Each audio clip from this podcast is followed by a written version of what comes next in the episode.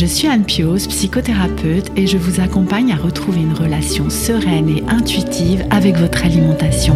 La pleine conscience du pouvoir est un podcast qui vous accompagne à reprendre le pouvoir dans votre relation avec la nourriture, à sortir des injonctions de la culture des régimes et à ne plus vous sentir seul avec tout ça. Dans ce podcast, je partage des outils, des réflexions. Je vous parle aussi de pleine conscience et d'introduire dans votre quotidien plus d'observation de votre propre fonctionnement. Je vous propose également des témoignages de femmes et d'hommes qui vivent ou ont vécu un trouble du comportement alimentaire ou une relation compliquée avec leur alimentation. Leurs témoignages vous permettront, je l'espère, de réaliser que nous sommes nombreux à nous retrouver pris au piège de cette relation toxique. Je vous laisse avec l'épisode du jour. Bienvenue dans l'épisode 99 du podcast La pleine conscience du pouvoir. 99. C'est un peu fou, non, de, vous dire ça. 99 épisodes déjà créés. Cela veut dire que le prochain sera le centième. Je ne vais pas vous en dire plus aujourd'hui, mais sachez qu'il va être vraiment très spécial et je trouve, enfin en tout cas c'est mon avis, il est très émouvant cet épisode qui se prépare là. Mais pour être sûr de ne pas le louper, n'oubliez pas de vous abonner au podcast et de rester attentive et attentif à la sortie du prochain épisode. Et en attendant, dans ce 99e épisode, je reçois Haïdar, créateur de la chaîne YouTube et du compte Instagram Pacification alimentaire. Haïdar nous raconte son parcours avec les TCA en lien avec le fitness et les objectifs physiques qu'il s'est fixé à un moment de sa vie où seul le contrôle de son alimentation et de son corps pouvait lui permettre de survivre. Il nous parle de son processus de prise de conscience et de guérison, de cette masculinité toxique tant présente dans le milieu du fitness, ainsi que des accompagnements qu'il propose aujourd'hui au travers de sa méthode originale, la pyramide. Je vous laisse avec notre échange. Bonjour Aïda. Bonjour Anne. Je suis vraiment ravie de te recevoir aujourd'hui et que tu viennes apporter ton témoignage sur le podcast.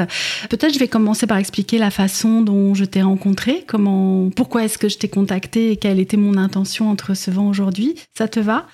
Avec je démarre comme ça Ok.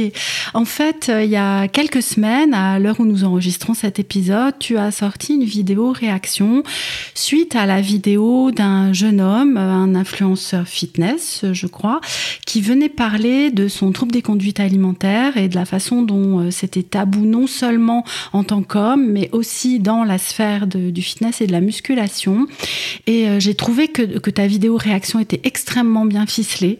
Elle décortiquait vraiment euh, très clairement le processus en fait euh, et tout ce que ce jeune homme euh, venait dire. Et puis il y a eu, je crois, des impacts à cette vidéo derrière. Hein. tu nous en parleras peut-être, mais mais ça a fait son chemin en fait cette vidéo. Mhm.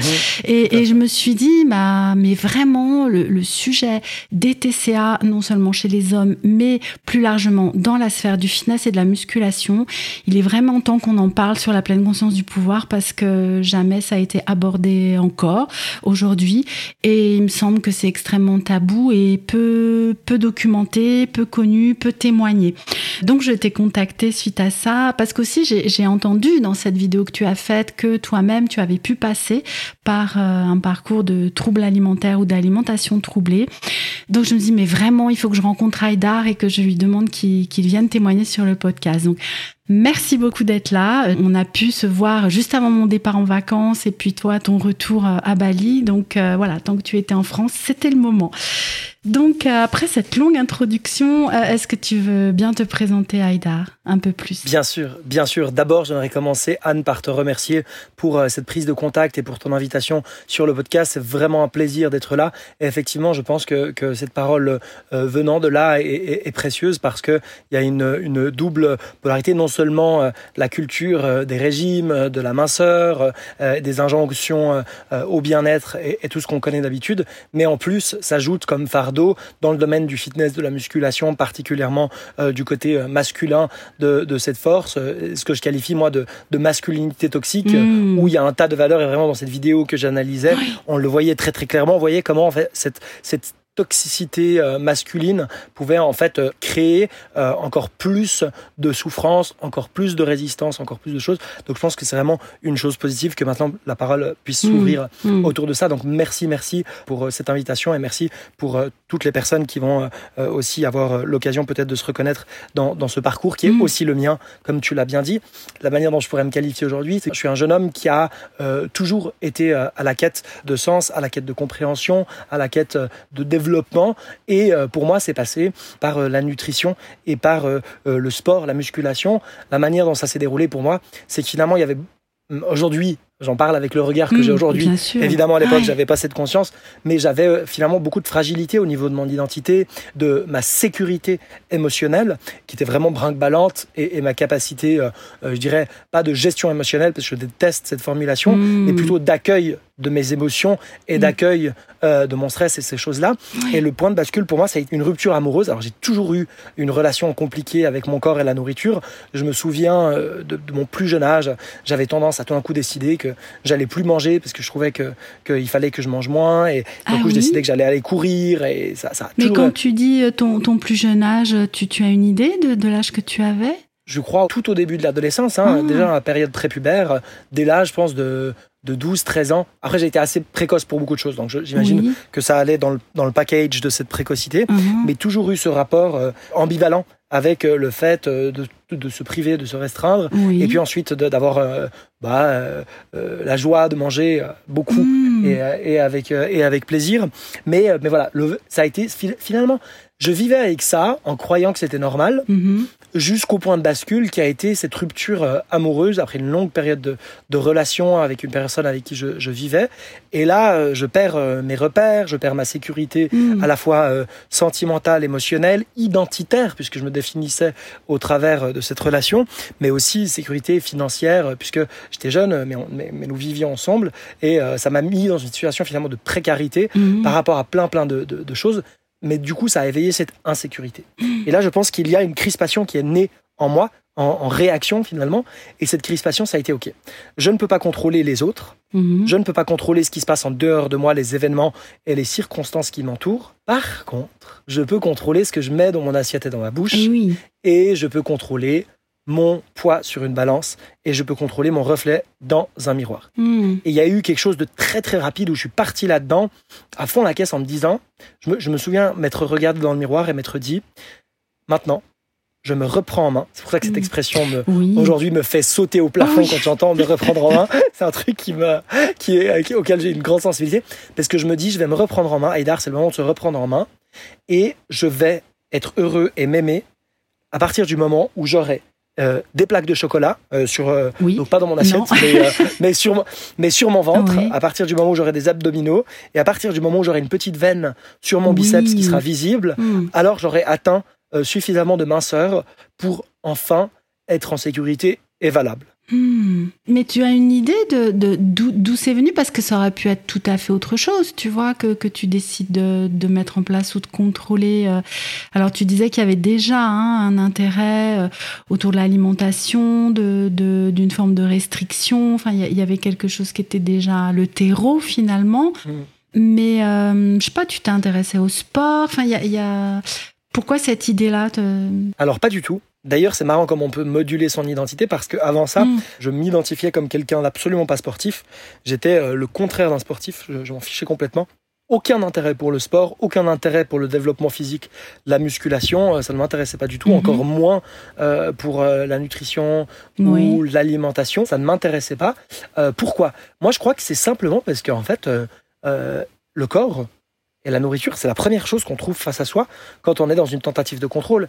Et en fait, ce contrôle, il était déjà exercé dans d'autres sphères de ma vie. ça allait de pair avec un profil anxieux très fort, mm. euh, une hypersensibilité, beaucoup d'anxiété, mm. beaucoup de volonté de, de, contrôle euh, mental et une très très forte peur, peur de, de, de, perdre le, le contrôle. Donc c'était vraiment là précocement, mais tout à coup, ça a pu être canalisé, enfin tout, tout ce mécanisme de défense est parti là-dedans dans, dans, dans, le sport et, et l'alimentation et, et, et, très rapidement en quelques semaines euh, toute ma vie ne tournait plus qu'autour de ça. Eh il n'y avait plus que ça qui m'intéressait. C'était, euh, euh, j'avais, j'avais lié mon ma valeur autour de la réussite de, de, cette entreprise que je que je m'étais mise et et plus rien d'autre ne comptait. Mm. Et ce qui est fou, c'est qu'au début, Oui. c'est extrêmement jouissif. Et oui, C'est- C'est c'est extrêmement plaisant. On est oui. dans ce que j'appelle la lune de miel de ça. la minceur, où euh, c'est un peu comme dans une relation euh, avec euh, une relation toxique ou avec quelqu'un qui va au, au début c'est tout Mm. feu, tout flamme, C'est intense, c'est beau, Très séduisant. c'est Ben c'est très très séduisant. C'est Mm. c'est séduisant et c'est addictif. Hein.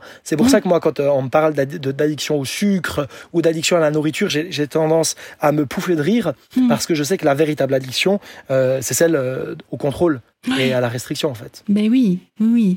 Et donc, alors tu dis qu'en quelques semaines, hein, euh, tout ton univers tournait autour de ça et que du coup, j'imagine ton, ton temps, ton espace mental euh, était focalisé euh, là-dessus et que tu as vécu donc euh, cette euh, griserie de la lune de miel parce que bah, ça a peut-être marché assez vite en fait. Tu as vu des changements euh, et du coup, c'est ça, ça a commencé à entretenir la suite. Qu'est- Qu'est-ce qui s'est passé alors ensuite? Bah, D'abord, l'objectif c'est un peu une carotte qu'on met devant un âne parce que plus l'âne avance pour se rapprocher de la carotte, plus la carotte avance aussi puisqu'elle est accrochée à Ah. un bâton qui est sur son dos.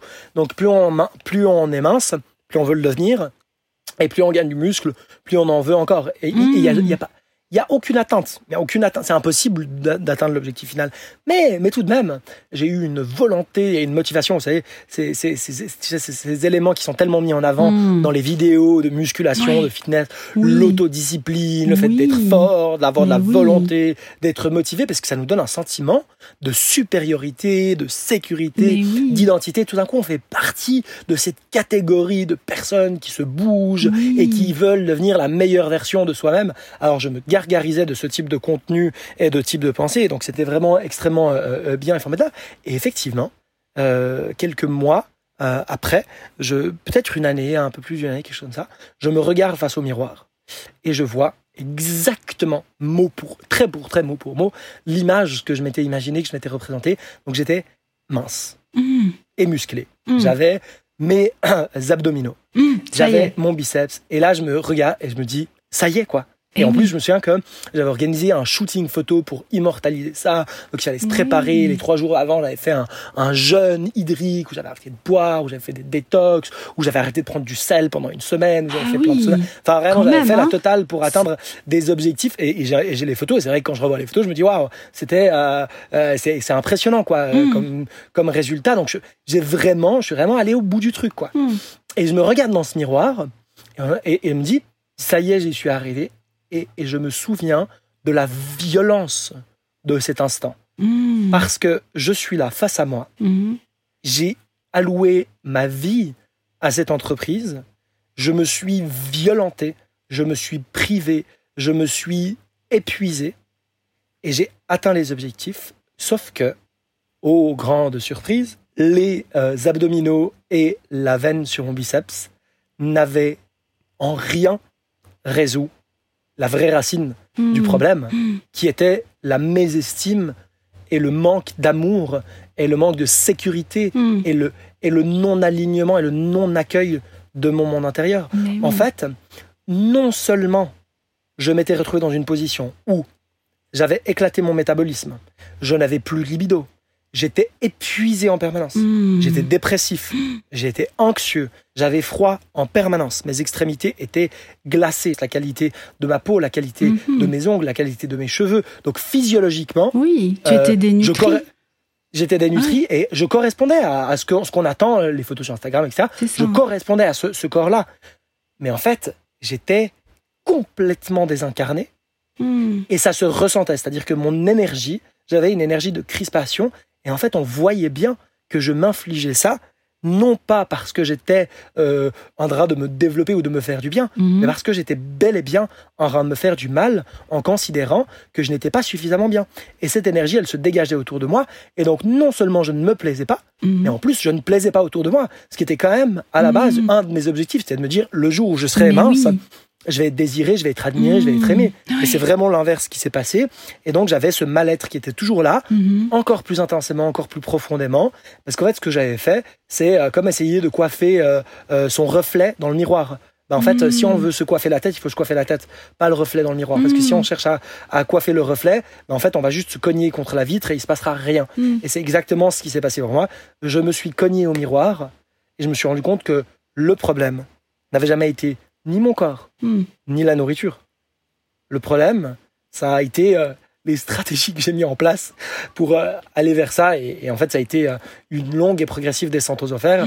Et là, je ne parle que du processus psychologique et pas des troubles du comportement alimentaire qui étaient déjà apparus Mm. puisqu'ils sont institutionnalisés dans le monde du fitness. C'est-à-dire que dans le fitness, on dit pas hyperphagie, boulimie, Non. on dit cheat, Cheat meal. meal, Eh oui. cheat meal ou cheat day. On dit oui, non, mais vous savez, alors euh, il faut tenir sa diète, mais bon, un repas par semaine, euh, Mm. il faut se lâcher, puis c'est bien parce que ça permet de relancer le métabolisme. Alors Mm. évidemment, ce sont des inepties euh, physiologiques.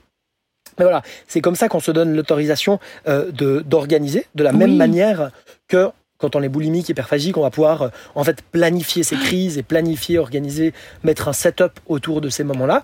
Bah, c'est complètement euh, euh, comme ça dans le monde du fitness. Et c'est comme si le monde du fitness était un peu coupé du reste du monde. C'est-à-dire qu'il y a un Mm. vocabulaire, Mm. il y a un vocabulaire qui est propre à cette culture-là. Et euh, du coup, en fait, quand on n'est pas dans la musculation, faire ça, c'est de la boulimie. Mm. Mais quand on est dans la musculation, Mm. c'est tout à coup tout à fait normal, normal. Et, et légitime. Et donc au début, moi j'adorais ces moments-là de, de cheat meal, Bah oui. mais avec le temps, ça s'est dégradé. Avant que tu nous en dises plus sur le, le processus qui a suivi, j'avais envie de revenir sur quelque chose qui me semble important, c'est que cette histoire de volonté là, parce que tu disais, ok, j'étais dans la volonté, je tenais quelque chose, je, je suis quand même allée loin dans, dans la réussite en fait de ça. Mais en fait, c'est- tu vois, parce qu'on pourrait se dire, waouh, bah pour l'estime de soi, ça doit être super, quoi, de d'avoir cette volonté-là, de tenir sa diète, d'a- d'aller, je sais pas si t'allais à la salle de sport, enfin bref, de faire tout- Ouais. toutes ces séances. Ah oui, ouais. Bah, tu vois, on- enfin, je sais pas, de l'extérieur, tu te dis, Mm. waouh, bah ça doit être super pour l'estime de soi, ça. Mais non, en fait, Ouais. ce que tu nous expliques, c'est que non, ça n'a rien à voir avec ça. Et même presque, c'est, euh, comment dire, le, le truc se déboulonne en fait. C'est, c'est, euh, tu vois, l'image que j'ai, c'est d'un truc qui s'écroule. Et, euh, et je trouve que ton image de, avec le miroir euh, est, est intéressante pour ça. Mais tu vois, voilà, je, je trouve intéressant d'insister là-dessus. Parce que c'est, c'est Ouais. comme ça qu'on nous le vend, tu vois.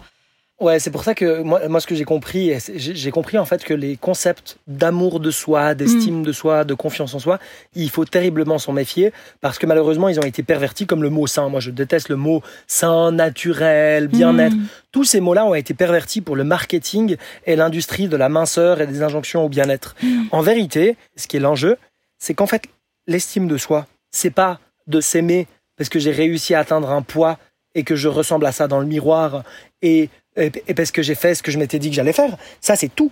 Sauf de l'amour de soi. C'est le contraire. L'amour de soi ne peut Mhm. être que inconditionnel. Si maintenant, moi, je suis dans une relation avec, je sais pas, ma famille, et je dis, ah, alors, je t'aime, je t'aime d'un amour véritable, mais seulement, et seulement Mm. si, oui. tu fais ça, et tu es comme ça, et tu fais ce que je veux, et tu réponds quand je veux, et tu es là quand. On va me dire, mais la personne va me dire, mais attends, euh, Mm. tu me racontes n'importe quoi là. Tout ce que tu as à me dire, c'est pas du tout de l'amour. C'est le contraire de l'amour. C'est de l'asservissement. C'est vraiment euh, ce qui a antagoniste à Mm. l'amour. C'était exactement ça. Ben à oui. partir du moment où je me dis, je ne suis aimable que Mm. si je vais à la salle, je ne suis aimable que si je fais ce poids-là, je ne suis aimable que si je suis productif, je ne suis aimable que si je suis de bonne humeur, je ne suis.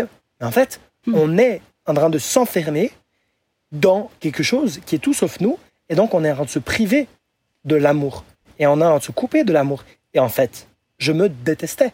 Et je me détestais tellement que j'étais prêt à ne pas respecter mes besoins, c'est-à-dire à aller dans un état de dénutrition, Mhm. à mettre ma santé en danger et à ne pas respecter mes limites. Parce que d'un côté, je mangeais pas quand j'en avais envie, je mangeais pas quand j'avais faim, parce qu'on m'avait dit qu'il fallait suivre un plan alimentaire et que je l'avais pris très au sérieux, mon plan Mhm. alimentaire. Mais oui. Euh, au sérieux au point que, que bah, je calculais évidemment toutes les calories, Mm. les macronutriments, etc. Mais au point, et je m'en souviens, parce que c'est vraiment une anecdote maintenant qui, qui me fait rire, c'est que la pastèque, Oui. la pastèque, je, je mangeais de la pastèque le soir, de la pastèque que je trempais dans de la poutre de protéines. Oh. Et en fait, ce que je faisais, c'est que je coupais des tranches de pastèque que je pesais sur ma balance alimentaire. Mm. Ensuite, je mangeais la pastèque et puis je repesais les bordures de la pastèque pour déduire le poids de la pastèque. C'est pour dire à quel point je suis allé loin dans la folie euh, du, mm. du contrôle. Et en fait, tout ce que ça a fait, c'est que j'ai pas respecté du coup mes besoins. Oui. Mais que par conséquent, je devenais incapable de respecter mes limites. Donc j'avais aucune limite en mm. termes de fatigue, aucune limite en termes de stress, aucune limite en termes d'entraînement et aucune limite en termes de manger. Mm. Et c'est là que mes troubles du comportement alimentaire m'ont fait euh, frôler euh, les, parce qu'il y a eu plusieurs épisodes où euh, je me suis retrouvé euh, les genoux à terre à vouloir me faire vomir tellement le, tellement l'inconfort ou le mal-être hmm. physique hmm. au vu des quantités que j'avais ingurgitées hmm. était important. Et là, on voit qu'en fait, on n'est que dans l'autodestruction et de, de, donc il n'y a rien de l'ordre de l'amour de soi là-dedans. Il n'y a rien, il n'y a rien qui peut aider l'estime de soi. C'est factice. Mais oui, complètement. Et euh, donc tu disais que voilà, euh, au bout d'une année à peu près, où enfin tu atteins cet objectif, hein, les veines, euh, les tablettes de chocolat, enfin ce que ce que tu t'étais fixé. Est-ce qu'on peut dire qu'il y a une prise de conscience à ce moment-là? Oui, oui. Là, je me rends compte qu'il y a un problème. Je me suis mis dans une position qui est terrible parce que non seulement je me déteste toujours autant, voire plus que au début de cette histoire, mais en plus, j'ai brisé mon métabolisme et je me souviens, vraiment, en fait, là, on se dit, mais c'est ridicule, il pesait sa pastèque, il est complètement dingo. Mais ce qu'il faut savoir, c'est que j'avais tellement abusé euh, de ces méthodes et j'étais tellement allé loin qu'en fait, le fait de manger, si je dépassais d'une ou deux pommes, si je mangeais une pomme ou deux pommes, on se dit, mais qu'est-ce que c'est? Si je mangeais une ou deux mm. pommes, je le voyais sur la balance le lendemain matin. Évidemment, je le pesais mm. tous les jours. Je le voyais sur la balance. Et donc, la moindre calorie supplémentaire, mon corps la stockait. Donc, je prenais du poids extrêmement facilement. Donc j'étais vraiment hmm. bloqué à un endroit où je ne pouvais plus m'écrire plus. Mhm. Ben, voilà. Euh, et, et, aussitôt que euh, j'essayais un tout petit peu d'amener de la flexibilité, mhm. alors je le payais droit derrière. Et généralement, c'est ça qui fait que les gens, euh, voilà, au bout d'un moment, abandonnent et sortent de là, parce que simplement, on est coincé, en fait. On s'est coincé dans cette situation. Et moi, je m'aperçois que je suis coincé, mais je suis encore loin, très loin, d'avoir mis le mot boulimie, hyperphagie, troubles du comportement alimentaire, tout ça, m'était parfaitement étranger. Et en plus, bah, je voyais que tout le monde sur YouTube et Instagram faisait ça. Je voyais pas mhm. pourquoi est-ce que ce serait différent pour moi. Hein? Mmh, bah bien sûr. Et du coup, alors, tu fais quoi? Tu continues? Ça va encore plus loin? Comment, comment ça évolue? Bah là, je suis dans le cercle vicieux qui va durer des, semaines et des mois encore, euh, dans lesquels je vais passer par des phases de, de compulsion, de lâcher prise. Alors le cheat meal, je me souviens pour moi c'était le vendredi soir, ça commençait à 19h, ça terminait. C'est marrant, ça c'est souvent le week-end, hein, je sais pas pourquoi. mais bon, on se lâche le week-end quoi. Mais là, euh, non, au départ, donc c'était le vendredi soir. C'est ça. Et donc euh, voilà, j'avance comme ça euh, uh-huh. vers, vers, cela. Et puis, et puis en fait, ça devient de, plus en plus important en fait. C'est-à-dire que toute la semaine, j'attends ce moment-là. Mm. Ensuite, j'en mets deux. Puis c'est toujours justifié par les, les diètes, etc. Je me dis, bon, bah, je vais enlever des glucides deux jours dans la semaine, puis je vais les remettre là. Puis... Donc euh, voilà, c'est vraiment la compensation. Donc je craque, je compense, je craque, je compense, je craque, je compense. Et je vais faire ça pendant des semaines, des mois. Mais en fait, c'est terrible, quoi. Suis au bord du burn-out, c'est un tableau total. Hein. Mm. Quand on ne se respecte pas et qu'on ne on connaît pas ses limites, ben, euh, c'est aussi dans les relations, c'est aussi au travail, c'est aussi. Euh, voilà, c'était vraiment un tableau global. Et, et j'arrive à un moment où je me souviens YouTube, l'algorithme de YouTube, à un moment donné. Parce qu'il faut savoir qu'à cette époque-là, j'avais déjà une chaîne YouTube. Hein. Je parlais. Et, moi, maintenant, sur ma chaîne, c'est toutes des vidéos. Et d'ailleurs, j'y pensais à l'instant. C'est toutes des vidéos que je reprendrai. Je ferai des vidéos réactions à mes propres vidéos. Ah, mais oui. À mes vidéos de l'époque où je mm. donnais des conseils de perte de poids. quoi. Mm-hmm. et, euh, et, quand je les regarde, je vois le mal-être qui se cachait là derrière. C'est terrible. Mm. C'est pour ça aujourd'hui que je peux réagir à ces vidéos. Mais c'est vrai qu'il faudrait que, que, je réagisse aux miennes. En fait, ce serait peut-être ce qu'il y a de plus intéressant finalement.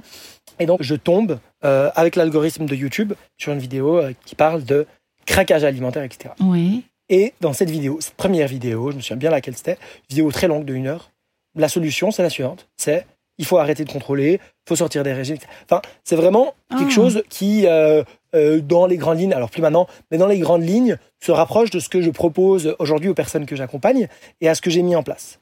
Mais la première fois que j'entends ça, oui. je me souviens m'être dit, mais n'importe quoi. Je me dis, mais c'est tellement dangereux de dire ça aux gens, de ah. dire qu'il faudrait qu'ils arrêtent de contrôler leur alimentation. Mais si je faisais ça, je deviendrais évidemment obèse morbide. Eh ben oui, parce que je serais totalement hors contrôle. Forcément bah que c'est ça la bah croyance. Hein. Et oui. Donc ça c'est donc ça c'est mon, mon premier contact hmm. avec euh, je sais pas l'anti-régime de manière hmm. globale. Et puis euh, bah en fait euh, l'univers euh, organise bien les choses. Donc, il y a d'autres vidéos qui arrivent dans mon algorithme sur ma page d'accueil YouTube. Il, est malin cet algorithme, hein, finalement. Il est, il est magique cet algorithme. Cet algorithme YouTube, je lui dois beaucoup. C'est pour ça qu'aujourd'hui j'aime tellement cette plateforme et c'est ma plateforme principale. C'est parce que c'est la plateforme que j'aime le plus aussi en tant que consommateur. Mais donc mm. j'aime bah voilà, proposer du contenu sur YouTube. Et donc il y a de plus en plus de vidéos qui tombent là-dessus et puis des rencontres de personnes clés comme ça. Mhm. Et je me dis, mais en fait, euh, bah, je comprends, ouais. En fait, oui. Mhm. Ça fait son chemin. Je me dis, mais attends, ouais, j'ai des troubles du comportement alimentaire. En fait, c'est pas normal ce qui se passe. Et en fait, c'est possible de vivre autrement. Mhm. Avec euh, la peur terrible de se dire, mais attends, si je lâche prise, si j'arrête de contrôler, qu'est-ce qui va bien se passer pour mais moi? oui. Mais en fait, j'arrive à un tel mal-être qu'il n'y mm. a pas vraiment d'autres opportunités. Donc là, je décide euh, officiellement que euh, ça suffit, que je vais lâcher ma diète. Et c'est aujourd'hui sur ma chaîne YouTube la première vidéo en termes de temps, enfin la plus éloignée, mm-hmm, mm-hmm. qui est, il, y a, cinq ans en arrière, et qui s'appelle Je lâche ma diète. Mm. Et on me voit manger un énorme cookie en démarrant la, vidéo.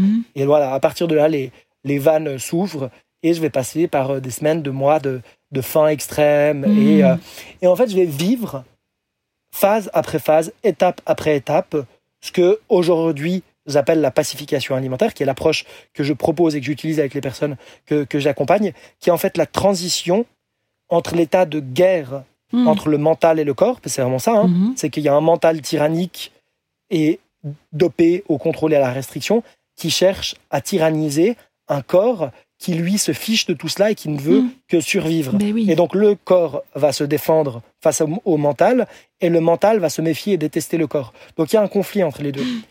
Et aujourd'hui, ce que je propose, c'est en fait d'accompagner les personnes qui se trouvent dans ce conflit à résoudre ce conflit et à mettre à la fois la tête et le corps en collaboration pour atteindre un état d'alignement, de mm. bien-être, de sérénité, de sécurité avec la nourriture et le corps. Mais en fait, bien au-delà de ça. Hmm. Parce que le corps et la nourriture ne sont évidemment pas le problème. Ben Ils ne sont que le symptôme. Hmm, c'est ça. Et ça veut dire qu'en fait, toi, tu as fait ce processus-là seul. Comment, comment tu as fait? Et, aussi, alors, attends, on va, on va venir à une question que j'ai envie de te poser même en amont de ça. Ton, ton entourage à l'époque, est-ce qu'il se rendait compte qu'il y avait un problème? Ou alors, je sais pas, est-ce qu'ils disaient, ah, c'est super ce que tu fais enfin, Est-ce qu'il y a eu des réactions, tu vois, autour de toi ou des inquiétudes? Oui, alors moi je me, je me rappelle toujours, euh, en fait depuis que je suis petit, on m'a toujours dit euh, des mots euh, que, que, voilà, on dit ah oui, là en fait il est, il est gourmand, il aime bien manger, mm. c'est un bon vivant, ce genre de choses.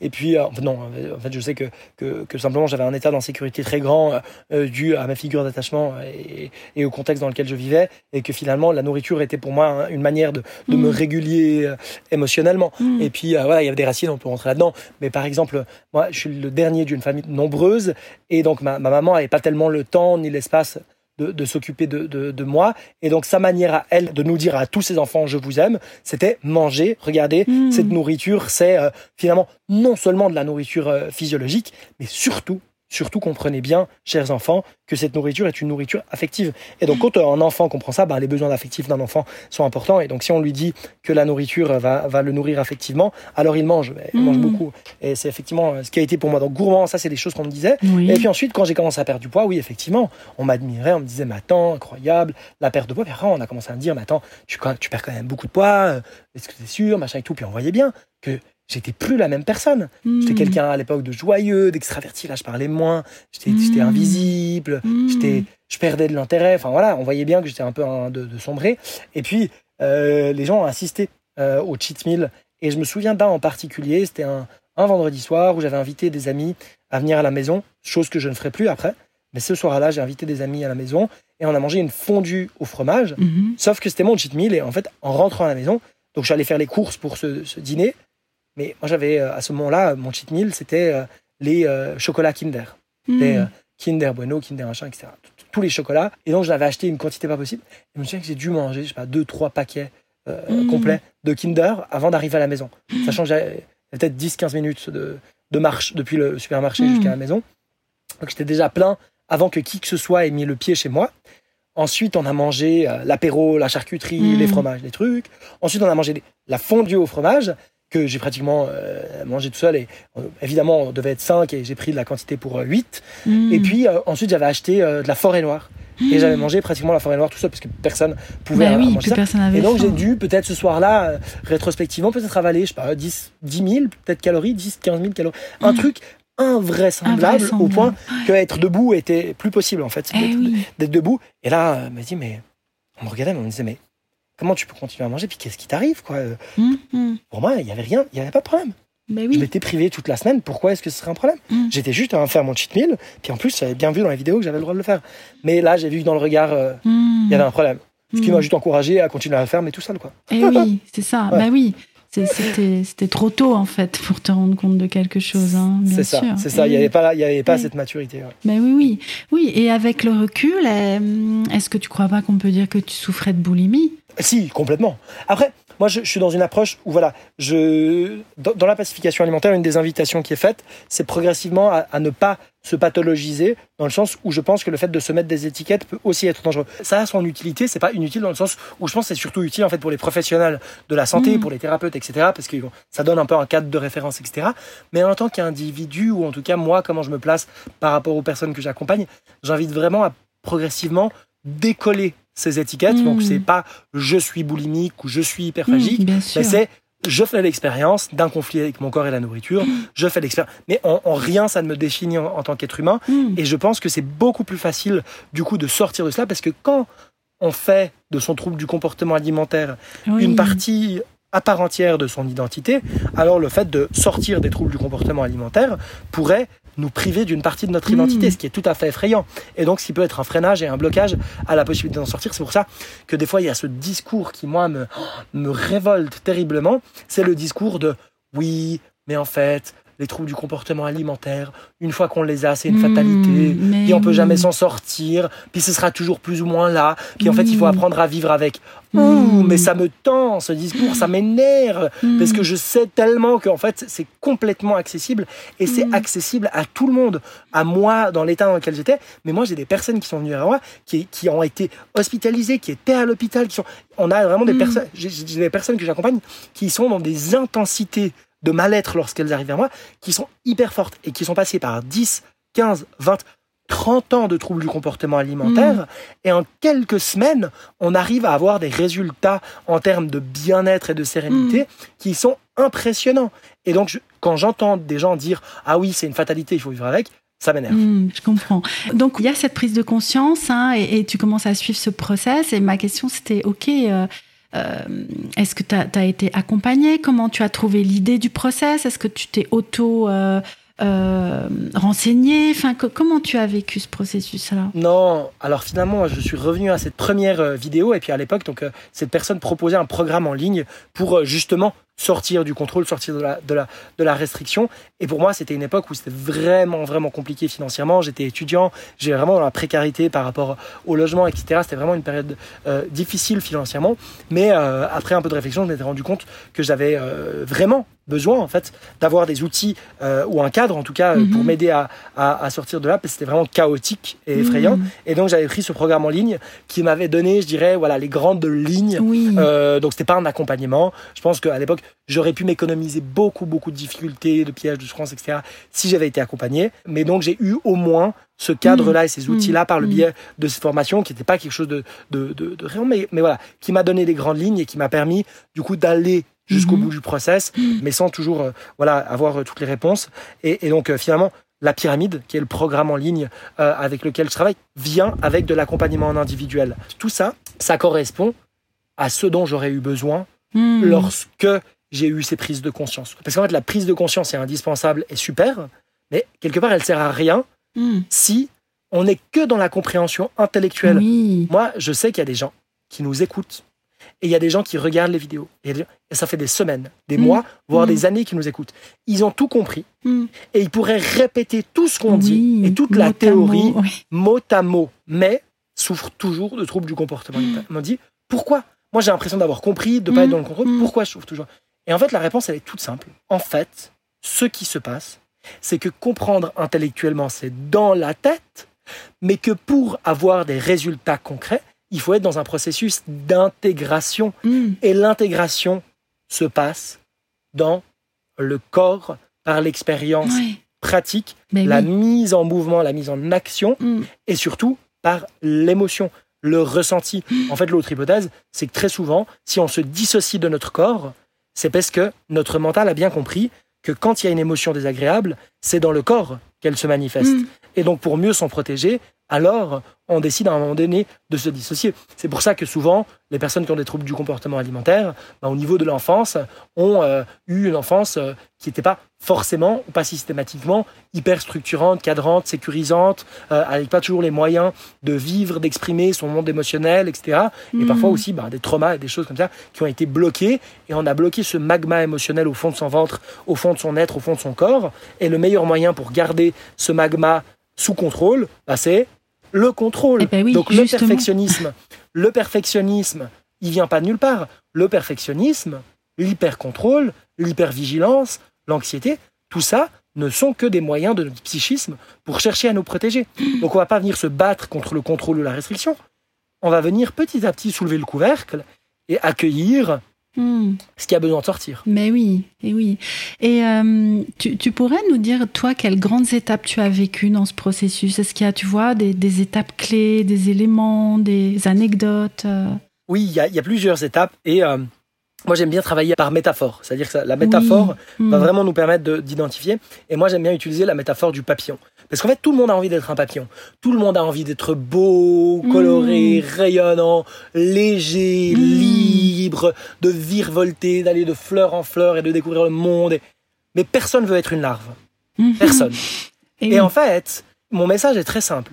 On peut devenir un papillon, mais on ne le deviendra jamais tant qu'on refuse d'être une larve et de passer par la chrysalide. Donc s'il devait y avoir des étapes, ce serait étape 1, la phase larvaire.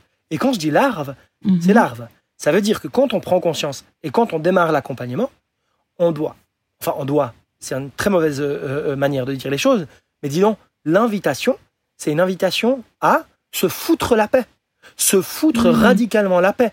Ça veut dire, je me repose radicalement Mhm. et je me donne l'autorisation radicale de manger tout ce que je veux, quand je veux, et en n'importe quelle quantité.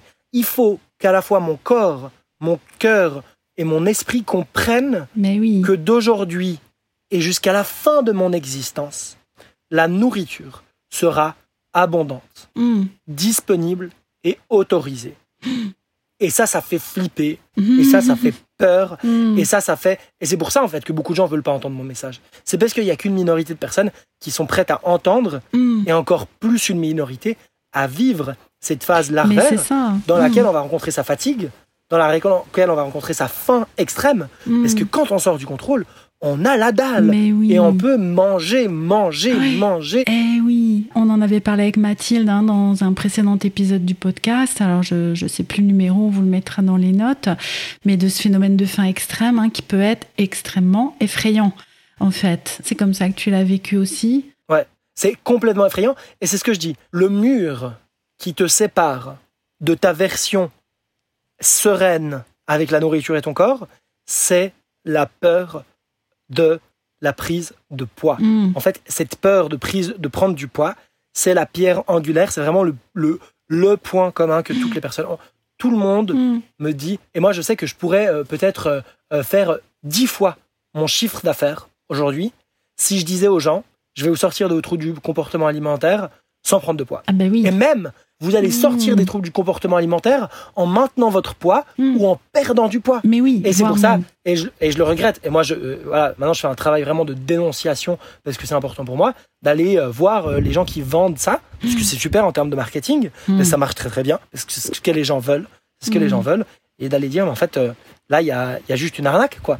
Parce que, oui. en fait, on va pouvoir amener une forme de flexibilité dans son contrôle et dans sa rigidité qui va du coup diminuer l'intensité de ces troubles du comportement alimentaire, mais on n'a rien réglé du tout Mais non. on n'a pas du tout réglé le problème. On a juste diminué son intensité, c'est tout. On a amené un soulagement superficiel et passager. Mm. Et moi, c'est pas du tout ce que je fais. Donc, on doit passer par cette première phase, Oui. qui est la phase de la larve. La phase de la larve, la larve se repose, la larve mange, la larve Mm. se fout la paix, elle se laisse le temps d'être rien d'autre qu'une larve. Et on Mm. se sent lourd, et on se sent fatigué, et on se fout la paix, et on prend le temps qu'on a besoin de prendre. Ensuite, il va y avoir la phase de la chrysalide, dans laquelle on va commencer à se construire un cocon. Parce que quand je me pèse, quand je regarde mon reflet dans le miroir, ou quand je regarde le regard des autres, ce que je fais, c'est que je cherche des indicateurs externes Hmm. pour parler de ma valeur ou de si oui ou non je suis en sécurité. Hmm. Ça veut dire que je vais être en sécurité et je vais avoir le droit d'être bien heureux et de m'apprécier si le, c'est le bon chiffre sur la balance, si c'est le bon reflet dans le miroir et si j'ai la bonne remarque ou le bon truc de la personne extérieure. Hmm. Mais quelle privation de liberté, mais quel enfer quand on n'a pas les bons trucs, mais aussi quand on a les bons trucs. Quand tout le monde nous dit ah mais qu'est-ce que t'es beau, puis qu'on a le Oui. bon chiffre sur la balance, puis qu'on a le bon reflet, c'est le pire, c'est le pire. Et là en fait, il va falloir couper ces indicateurs externes Mhm. les uns après les autres, c'est-à-dire que le reflet dans le miroir, la balance, toutes ces choses-là, on va les couper. Et qu'est-ce que ça va créer? D'abord une grande perte de repères Mhm. qui va être très inconfortable. Insécurisante, ouais. Mais ensuite, en fait, on va s'apercevoir qu'on va pouvoir créer une autonomie de sécurité à l'intérieur de soi. Et en fait, il va y avoir ce sentiment tout à coup de sérénité, Mhm. au début très très discrètement, mais qui va petit à petit apparaître. Au fond de soi, tout à coup va naître la sécurité, l'alignement. Et je- moi, j'adore ce moment-là dans l'accompagnement que j'ai fait. Les gens me disent, mais attends, Edar, je crois que je commence à comprendre de quoi tu parlais. Parce que Hmm. en fait, tous les gens qui débarrent l'accompagnement, je leur dis ça, mais c'est comme Mhm. essayer de parler chinois à quelqu'un qui parle pas chinois. Bah oui. Ou alors Mais d'expliquer à quelqu'un la neige alors qu'il a toujours vécu dans le désert. Hmm. Tu, tu peux lui dire, tu peux lui dire, écoute, la neige, c'est de l'eau, mais c'est de l'eau quand il fait tellement froid qu'il devient un peu solide, mais en plus tu elle n'est pas complètement solide, mais en fait tu vas voir que c'est... En fait, la personne elle a vécu dans le désert. Ben on peut oui. lui expliquer tout ce qu'on veut, tant qu'elle n'a pas une boule de neige dans la main, elle comprend pas. Ben, en fait, là, c'est exactement pareil. Quelqu'un qui a toujours vécu en, par l'extérieur, quand il commence à construire à l'intérieur, ça c'est la phase, la seconde phase de chrysalide. Une fois qu'il qu'il a cette phase-là, ben, en fait, mais qu'est-ce que c'est que ce truc Hmm. Et en fait, ça s'appelle l'autonomie de sécurité. Et- en fait, tout d'un coup, on devient autosuffisant par, par, rapport, à, par rapport à ça. Et peut-être autosuffisant, c'est pas le bon terme, parce qu'on est toujours en interaction, on est des Mhm, animaux sociaux. sûr. Mais en Ah tout cas, oui. on va construire un socle ça, de de sécurité, sécurité. sur, Ouais. sur lequel on va pouvoir s'appuyer. Et ça, c'est la phase de la chrysalide dans laquelle on, on- on va vraiment vivre, vivre ça. Et puis, il y a la troisième phase, qui est la phase du papillon. Et la phase du papillon, c'est lorsque je me suis créé mon identité, mon alignement, que je me suis reconnecté à mon corps, donc à mes émotions, donc à mes ombres, donc à mon histoire, donc à Mm. tous ces éléments. En fait, après, les premières choses qui arrivent, c'est la faim extrême, Mhm. la fatigue, etc. Et ensuite, il y a d'autres choses qui arrivent. Et en fait, qu'est-ce qui arrive? Oui, l'enfant qu'on a à l'intérieur de soi a des traumas et des blessures, mais il n'a pas que ça. L'enfant qu'on a à l'intérieur de soi, il est aussi le détenteur de notre intuition, le détenteur de notre énergie vitale, le détenteur de notre joie de vivre, le détenteur de la direction du fil rouge sur lequel on a envie d'aller et qui va nous donner un sens, qui va nous donner envie de se lever le matin, qui va, qui va faire qu'en fait, on n'a pas besoin d'autodiscipline, on n'a pas besoin de Mm. motivation, on n'a pas besoin de tout ça, parce que on est connecté à ça. Et l'enfant, il a envie de bouger. Il n'a pas besoin qu'on lui dise, tu as besoin de perdre des calories. Il a juste envie de bouger. Il a envie d'utiliser ses muscles, il a envie d'utiliser ses articulations, il a envie d'être en vie, de sentir son cœur qui bat, il a envie de sentir les fleurs, il a envie de, il a envie de toutes ces choses, il a envie de, de jouer, de, de- et c'est joyeux, et c'est beau, et, c'est, et ça, c'est la fin. Quand on me dit, mais attends, Ida, je sens de l'énergie qui revient, je Mm. sens de la joie, je me remets à pleurer, mais quand je me mets à pleurer, mais après je me mets à éclater de rire. J'avais plus ri comme ça depuis si longtemps, j'avais plus pleuré. Et souvent on me dit, ça change tout. Dis, mais Mm. moi j'étais au bord de la séparation, ma relation ça n'allait plus, au travail je supportais plus les gens. Alors, et, et du coup, ce qui se passe, souvent les gens viennent en me disant, écoute Haïdar, moi ce que je veux faire, c'est réussir à arrêter de manger quand j'ai plus faim, et c'est euh, euh, ne pas trop prendre de poids. Hmm. Puis en fait, ils se retrouvent à la fin de l'accompagnement, ils ont changé de job, Hmm. ils sont sortis de leur relation où ils l'ont arrangé, puis ils sont partis à l'autre bout du monde. Puis en fait, parce qu'on est dans la phase du papillon, et le Mm. papillon, une fois qu'il a ouvert ses ailes et que ses ailes sont irriguées, alors il va pouvoir s'envoler et jouir de l'existence. Et, là, c'est une beauté et c'est une légèreté. Et souvent, c'est dans cette phase de légèreté de l'être que le corps matérialise cette lé- légèreté et que là, alors c'est pas systématique, mais il y a une perte de poids qui arrive. et une perte de poids que j'appelle une perte de poids naturelle, dans le sens où c'est pas une perte de poids qui est consécutive à du contrôle et à de la restriction, mais qui est une perte de poids qui est simplement le corps qui se sent en sécurité. Et quand le corps se sent en sécurité, il se dit mais j'ai pas besoin d'avoir des stocks de gras. Si je suis pas menacé, j'ai pas besoin de stocks de gras. Et donc petit à petit, ben il y a une perte de poids extrêmement lente, extrêmement discrète qui va se mettre en place et qui va nous ramener sur le set point, donc le, poids d'équilibre euh, auquel notre corps est confortable. Hmm, c'est ça. Euh, si tant est hein, que le, le corps n'est pas trop souffert en fait hein, de, de, de, tout ce qui s'est passé avant finalement. Hein.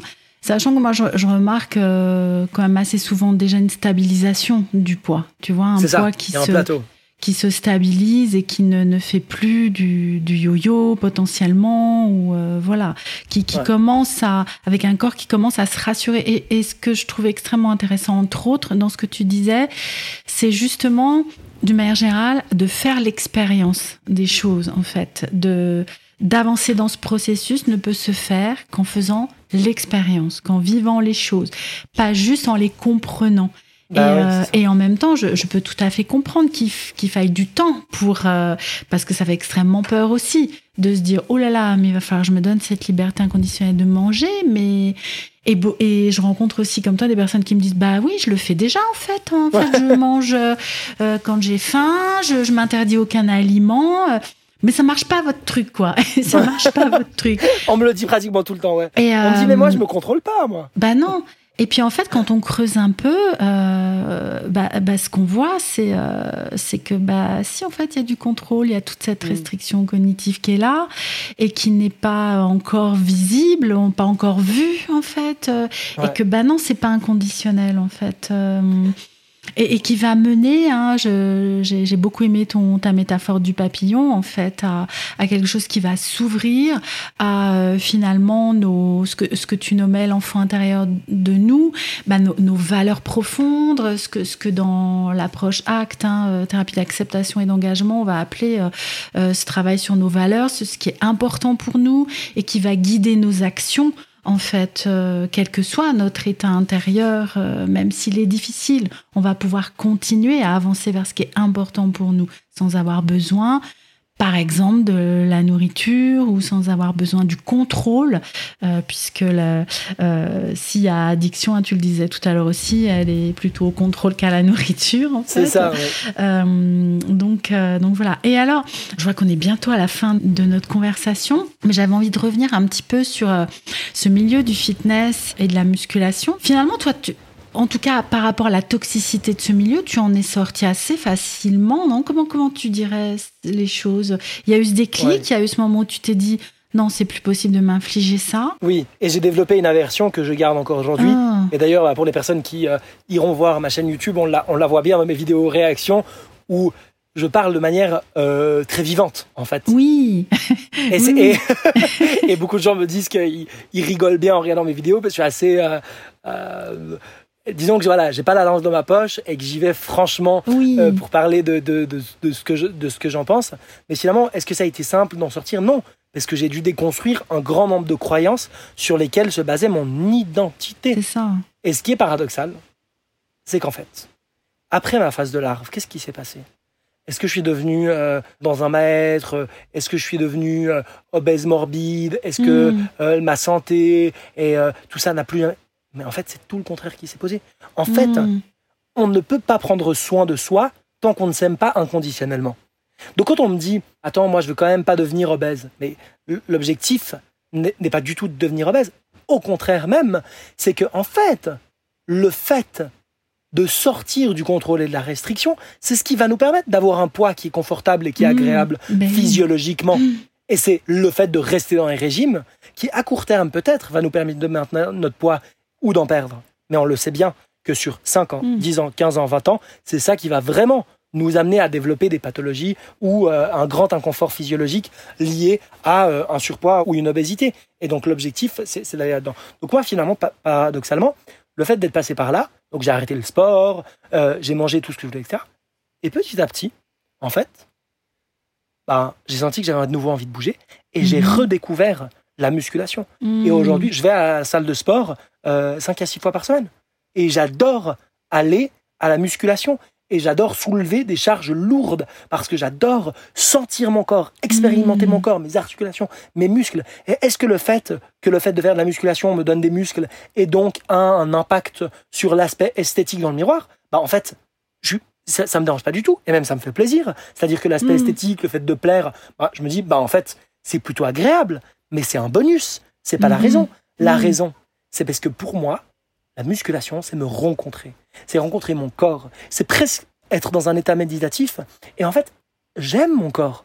Et donc, j'ai envie de lui offrir la possibilité d'exercer tout son potentiel lié à la mmh. force. Moi, c'est ça qui me plaît. Il y a des gens, ça va être la course, il y a des gens, ça va être marcher, il y a des gens, ça va être la peinture. Enfin, on a tous notre propre manière de, vivre son corps, d'expérimenter mmh. son corps, la danse, enfin voilà, il y a tellement... Et, finalement, moi, je suis revenu, en fait, à la musculation, eh mais euh, dans l'amour, dans la joie, dans le fait d'être proche de moi et, ça a tout changé quoi. Ben ça a tout changé. Ça n'a pas du tout la même racine en fait. Hein.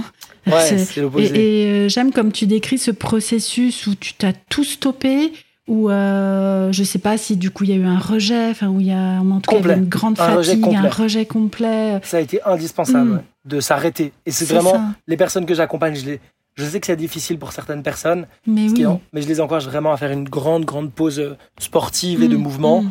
Euh, bah, pas, plus tôt que ce matin, je recommandais à personnes que j'accompagne, je dis, mais en fait, là, ce dont tu as besoin, c'est de te foutre dans le canapé, hmm. de bouffer des chips et de regarder hmm. Netflix. Tu as besoin de te foutre la paix. On a l'impression que c'est très contre-intuitif euh, comme, euh, comme recommandation euh, en mode bien éternel. Mais en fait, ça me plaît assez bien de, de prendre hmm. ce contre-coin parce qu'on est aussi dans une société où il y a, y a, cette injonction au bien-être, à productivité. Il faudrait tout le temps être joyeux. Il faudrait tout le temps être positif. Il faudrait tout le temps être pas stressé. Mais, mais en fait, c'est quoi ça? Hmm. C'est quoi? On, est en train de devenir quoi? On veut devenir une image Instagram ou est-ce qu'on veut rester un hmm. être humain? Et moi, j'ai tellement envie qu'on embrasse notre humanité et qu'on embrasse notre imperfection, ce qu'on appelle imperfection, qui en réalité est la perfection absolue.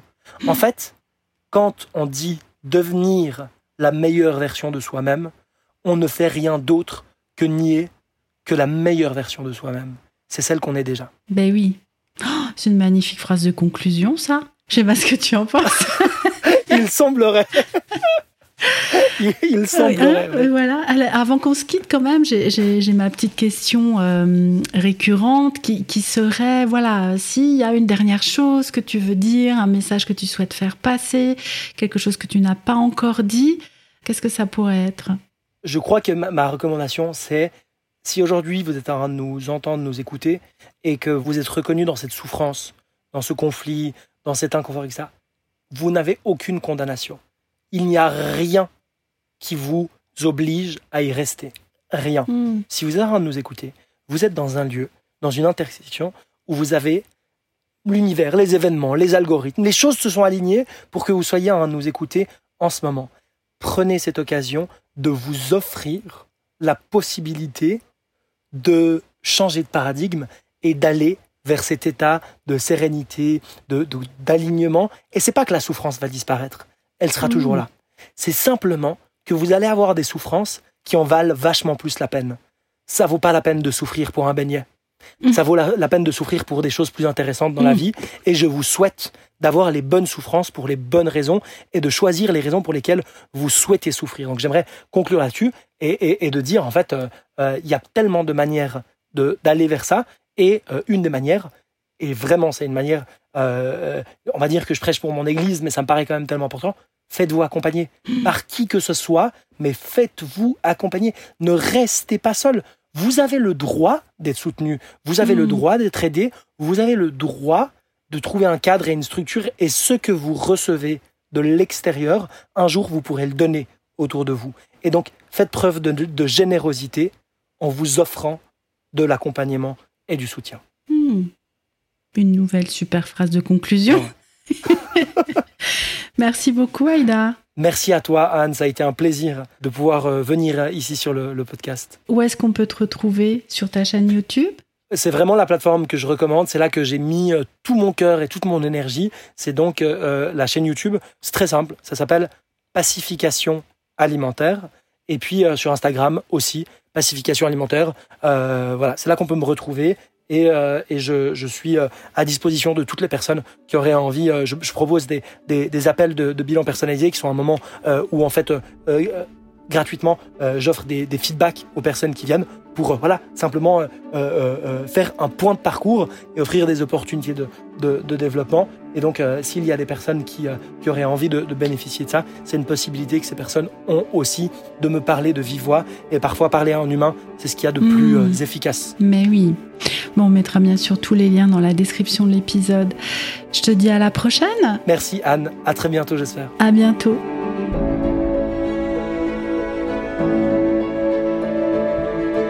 Merci d'avoir écouté cet épisode 99. Les différents liens pour contacter Aïdar se trouvent dans la description de l'épisode. Quant à moi, je vous dis à très bientôt pour l'épisode 100 de la pleine conscience du pouvoir.